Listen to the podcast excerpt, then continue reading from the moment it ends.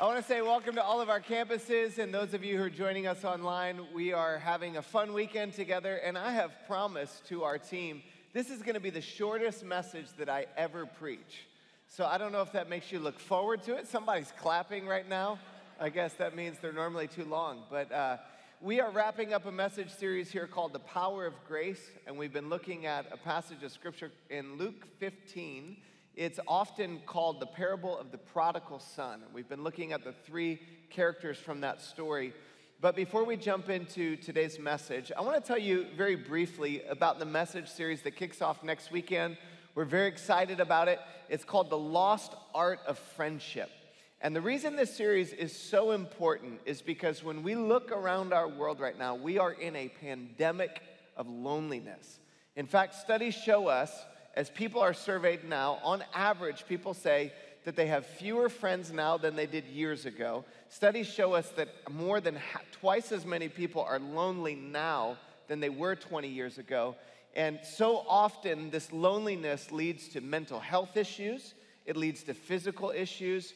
And once again, the message of Jesus and the church is the solution to the loneliness in our world. In fact, when we look at the life of Jesus, Jesus was the perfect example of friendship.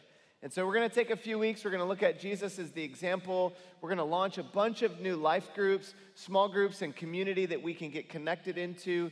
And I want to encourage you to be back for that next weekend.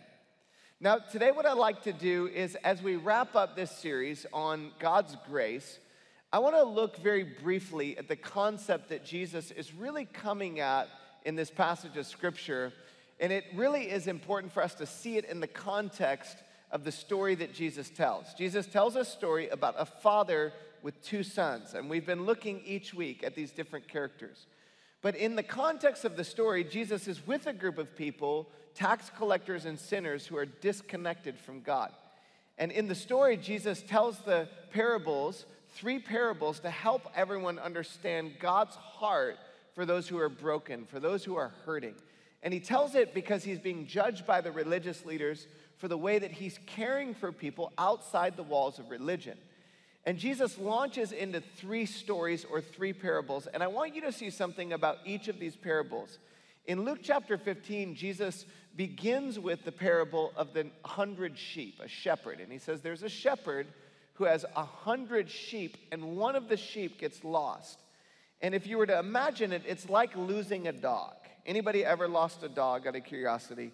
So, we in our family, the most beloved family member, I want you to see Mercy um, here. This is our dog. And she is, yes, you can, awe that. She is, she is the most loved family member. She loves everybody more than anybody else does, and she's most loved by everybody in the family. Second would be Stacy, but first is Mercy. And Mer- Mercy is a wonderful dog. Now, she is not like some of your dogs that dart at people. You know, you ever met a dog like that? Like they dart, the door opens, they dart out the do- door, like they're gone. And you're chasing them through the neighborhood. She does not do that, but she's a wanderer. And in our family, we have two teenage boys. They often leave the front door open, and Mercy will just wander into the neighborhood. Now, if you're ever around and you need to get her back, just pull out some popcorn or peanut butter. She'll come running. Mercy will come running as soon as you pour, pull out the peanut butter and popcorn. But one day we started looking for Mercy and we could not find Mercy anywhere in the house. And we're like going through all the bedrooms, start screaming, Mercy, Mercy. So finally we go into the street in the neighborhood, whole family screaming, Mercy, where's Mercy? You know, like crazy people. And we walk down the street and just a few doors down, like a human being standing at a neighbor's door Mercy is at Honey's house, the golden retriever in the neighborhood. She is waiting at Honey's house for Honey to come to the door. That's so beautiful. So we found Mercy and we picked her up and we rejoiced and we celebrated. And Jesus tells us this story to give us a glimpse of a shepherd that rejoices. Watch what he says. He says, When the shepherd has found his lost sheep, he says, he, he calls his friends and neighbors and says, Rejoice with me for I have found my lost sheep. In the same way, there's more joy in heaven over one lost sinner who repents and returns to God than over 99 others who are righteous and have not strayed away. So Jesus gives this picture of a shepherd who celebrates when one sheep comes home. And he's helping us understand the heart of God, that God is a God who loves to celebrate. God is a God who loves to welcome his sons and daughters home. He wants us to experience his love. And when we return to him, there's rejoicing. Now, he goes on to describe a woman with 10 coins. And he says this She has 10 coins, a woman, and she loses one of them. And when she finds it, in verse 9 and 10, she, she calls in her friends and neighbors and says, Rejoice with me, because I have found my lost coin. And in the same way, there is joy in the presence of God's angels when even one sinner repents. So now, when Jesus comes to the story of the father and two sons, he's already set the context of rejoicing and celebrating. And he gets to the younger son who's run away from the father, who's taken the family's wealth, he squandered it. And after coming to his senses, he runs back to his father, who with arms stretched wide welcomes him, kills the fattened calf, has a huge party, and celebrates. And we see in verse 22 how Jesus describes this. He says, The father said to his servants, Quick, bring the finest robe in the house and put it on him. Get a ring for his finger and sandals for his feet. Kill the calf we've been fattening. We must celebrate with a feast. For the son of mine was dead and he's returned to life. He was lost, but now he's found. So the party began. Again, notice God loves to have parties, God loves to celebrate. When people return to God, heaven rejoices. This is so important for us to understand. Heaven is not boring. Heaven is not a place where angels are sitting around on their harps all day long. I don't know where that came from, but, um, but just like doing nothing. You know, heaven is going to be a place with great joy and great celebration, and God is the one that is throwing the party, and He is inviting us into that party now. Another way of saying it for people who've been around Saddleback for a while God throws purpose driven parties. I thought somebody would laugh at that one. I thought it was funny. Pastor Rick's at home laughing. He thought that was funny. But God is a God who loves to throw parties and he invites us into his party. But the challenge is not everybody enters into the party. And the tension in the story is when the older son, he is so frustrated over the party that the father is throwing for the younger son. And the story actually ends with a cliffhanger. And the question is will the older son come into the party? Will the older son experience the Father's party. Now, all of the Bible is communicating this celebration, this invitation from God. I love how Psalm 36, verse 7 through 9, describes what God invites us into. It says, How precious is your unfailing love, O God. All humanity finds shelter in the shadow of your wings. You feed them from the abundance of your own house, letting them drink from your river of delights. And is it, it's so beautiful as the scripture describes this river that is flowing. In the book of Revelation, it says, From the throne of God, there's a river that flows. And that river is an invitation to life, to joy, to peace. And not everyone is experiencing that river of delights. The psalmist concludes his thought and he says, You are a fountain or the fountain of life, the light by which we see. And I wanna, I wanna say to you today, it's important for us to recognize that God is throwing a party because a lot of people are missing the joy that He's bringing. Now, there's this moment where we open our hearts to God and we say, I want to be a part of life with you. But there's also this ongoing celebration. There's this ongoing joy and rejoicing. And for so many followers of Jesus, that there's a natural tension with life to pull us away from the joy, away from the river, of God's delight. And I want to talk very briefly about three particular choices that we can make to enter into the party that God's throwing. And the first one is to push past the shame.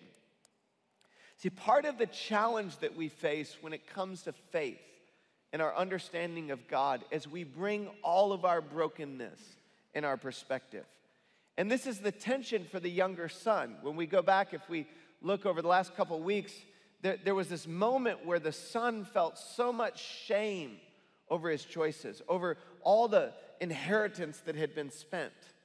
And yet he pushes past the shame to go home to his father. Verse 17, Jesus describes this image. He says, When the son, the younger one, comes to his senses, he said to himself, At home, even the hired servants have food enough to spare, and here I am dying of hunger. I will go home to my father and say, Father, I've sinned against both heaven and you. I'm no longer worthy of being called your son. Please take me on as a hired servant. And that younger son makes his march back home. And we looked at that in the first week of the series so beautifully, as Stacy described the father opening his arms to the son, running towards him, receiving him with compassion. But that son had to push past the shame. I want to say to you today there, there are some of you that you're allowing shame to keep you from God. And the father, his arms are open wide, no matter what you brought with you today, no matter what you're carrying. Sometimes people will stay away from God for decades and think, I'll go back to church when I get my life straight. When I start healing my, fixing my marriage, or I, I stop struggling with that addiction, I'll go back to God, I'll go back to church. But I would say to you today to push past the shame, to be met by the Father's arms, to know that He is there and He is welcoming you. He is wanting, like He did for the younger son, to throw a party so that we can experience His joy. So we have to push past the shame. But the second one I want to focus on for a little bit longer is to embrace the fact that effort doesn't qualify us for the party.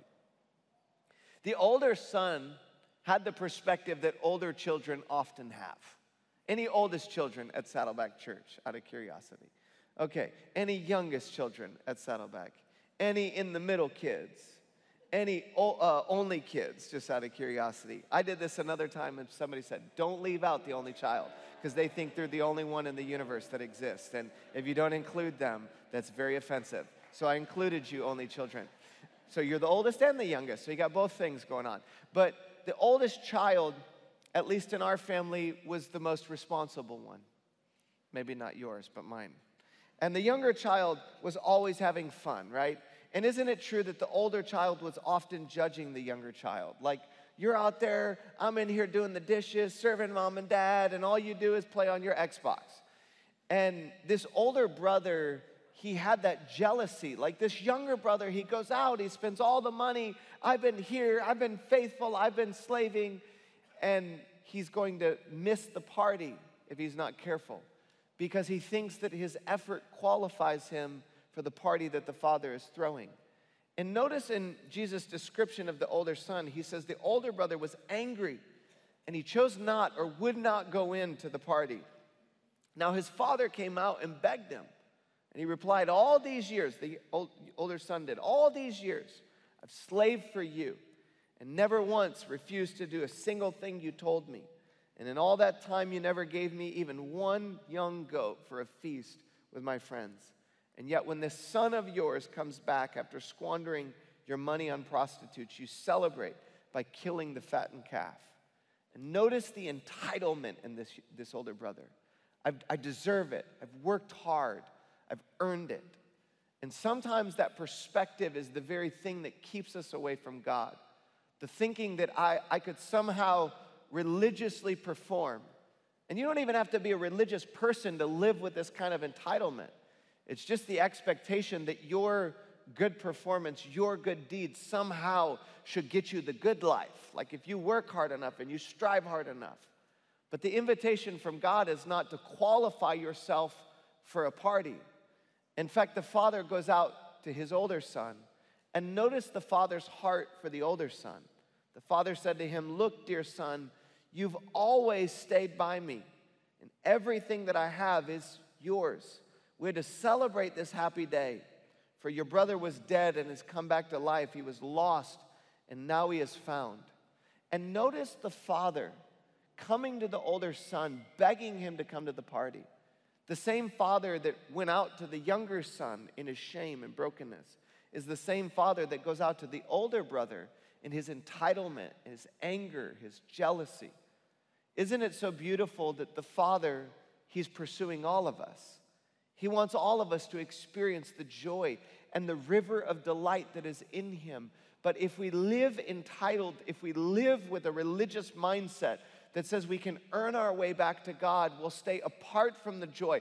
And it's so true that so many followers of Jesus, still after being liberated from sin and the power of sin over our lives, still strive to earn our way back to God, that we think somehow with our effort we can experience more of the life God intended for us to experience.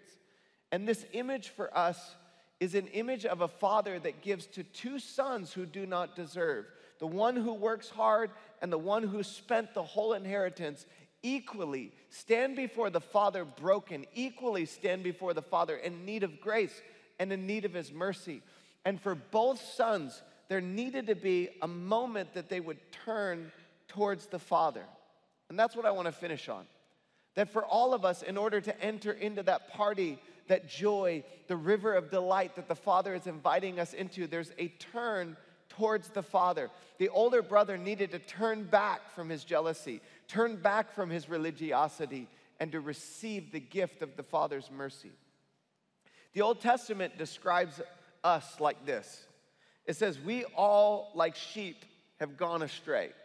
Now, if you've never seen a sheep go astray, go hang out on TikTok or Instagram for a little while and type in sheep. There are some funny videos of shepherds just going after the sheep over and over again. I love this one where a shepherd goes over to the sheep in, in a ditch, picks the sheep up, and walks the sheep back over to the pasture, and the sheep wanders straight back to the ditch.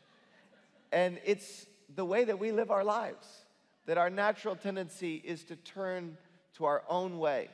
The Bible calls this sin. There's a brokenness inside of us that we all want to do life our own way. And Jesus, it says, was the one that the, it says, the Lord has laid on him the iniquity of us all, describing Jesus who would pay the price for our brokenness, for our wandering, for our sin. He would ultimately go to a cross so that we could be free. And in the story, I find it so beautiful that it wasn't a fattened carrot that was killed, it was a fattened calf. For those of you who are vegans, there's a biblical reason to not be a vegan. There was a calf that was killed. Yeah, I like that joke. I share it anytime I preach this passage. But, but Jesus actually gives us this image of sacrifice for another reason because there was a price to be paid. And the price ultimately that was paid was the price of his life. The iniquity, the brokenness for us all was laid upon him. Romans 6:23 says that the wages of our sin, the wages of our wandering away from God is death. And this death is not just a physical death, it's a spiritual death. This is an eternal death that if God does not intervene would keep us separated from God for all eternity.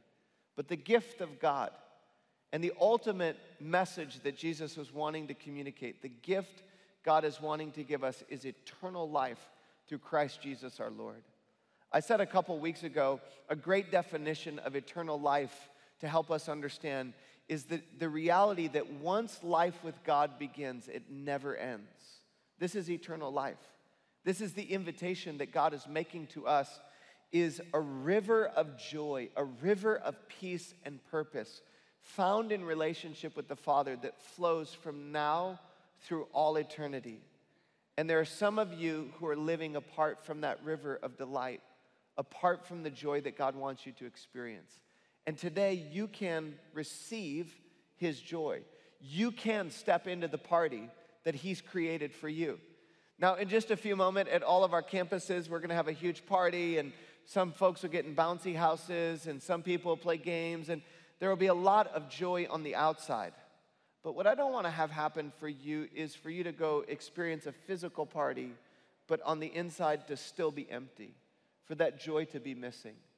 And I want to invite you right now to receive this gift of God's love for you, the gift of eternal life. Now, there are some of you who are followers of Jesus, and the gift that you need to receive is to live in that river, to stop trying to do it on your own power, to return to Him for His grace and mercy. And then there are some of you today that perhaps you're here for the first time, or you've been coming to Saddleback for a few months and you're just kicking the tires on this whole God thing. Today, you can open your heart to God and receive the gift of life that He's offering to you. And I want to invite you for just a moment as we wrap up our time to close your eyes and bow your head. and to just in this moment make a response back to God who is pursuing you. And to say to Him, Father, I want to live in that river of your delight. Now, perhaps some of you, as you're listening to my voice, don't have confidence that at this moment you have a relationship with God. And today can be that moment that you put your trust in Him, that you believe in the life that He's given, He's created you for, and to put your trust in Jesus, the one who died on a cross for your sins, who conquered the grave for you, who is inviting you into eternal life to receive the gift of salvation. Today, you can receive that gift by faith in Jesus and confessing with your lips and believing in your heart. You can receive salvation. And today, I want to encourage you to do that right now. If you've never received that gift between you and God, just to say, God, I receive the gift of salvation into my life. I put my trust in you, Jesus, for the forgiveness of my sins. And I choose to follow you. And in just a moment, our campus pastors are going to lead us in response. If you prayed that prayer, we want to help you in your journey spiritually. Some of you, maybe you're not ready to follow Jesus, but you would just begin with a simple prayer and say, God, if you're there, show me. Somehow reveal yourself to me. And God is faithful to reveal himself to you. Others of you, if you are a follower of Jesus and you might be at a place where you're not living in that river, just to say to him, God, I want to live in the river of your delight. I want to I want to receive the joy that is in you.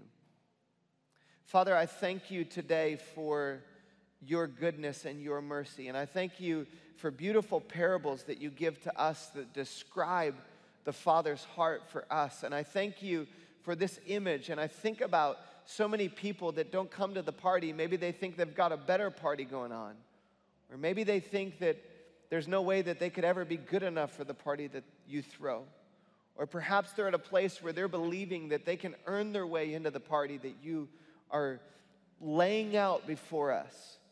And I pray today that you would help us become more and more aware of the depth of your love and to return to you, to receive the joy that is in you. Thank you that in heaven there's joy and there's peace and there's there's people that are celebrating, there are angels rejoicing. And even in this moment, as people receive the gift of salvation, there are those in heaven, there are angels rejoicing over those who have turned to you. And Father, I pray that you would help us to live in that joy. In Jesus' name, amen. Amen.